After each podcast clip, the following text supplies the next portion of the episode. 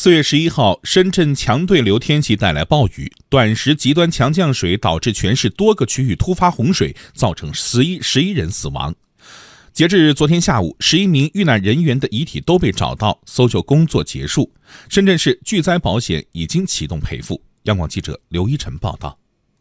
根据深圳市罗湖区应急管理局报告，该区桂园街道最后一名失联人员已经找到，确认死亡。至此，深圳在此次灾害中失联的全部人员已经核清，共有十一人死亡。由于此次灾害造成的人员损失已经超过深圳市巨灾保险的赔付阈值，深圳市银保监局相关负责人表示，已经启动巨灾保险的赔付工作。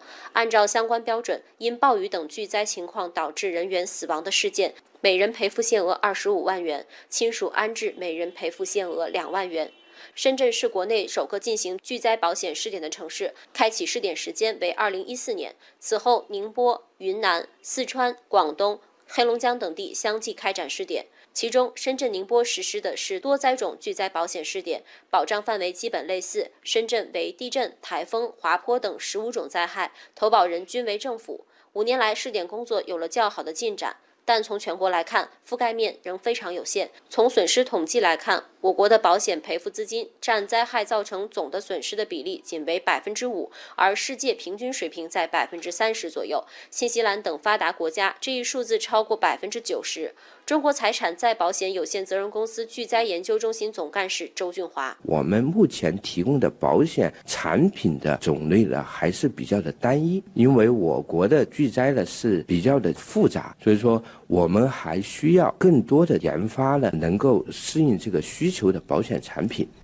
巨灾保险是一种创新的风险融资方式，以政府作为投保人和被保险人，以触发巨灾的参数，比如连续降雨量、台风等级等，作为支付赔偿的依据。如果这些参数达到一定阈值时，保险公司不需要进行查勘定损，就可以向政府支付相应的保险赔付金额。巨灾保险可以防止因灾致贫、因灾返贫，有效地提高受灾地区的整体抗风险能力，为城市风险管理装上稳定器。不过，从全国范围来看，巨灾保险还远没有普及。一方面是巨灾保险所保障的都是小概率事件，再加上巨灾保险都有一定的赔付上限，一般只起到基本的保障作用，因此公众积极性不高，更多是财政型保险。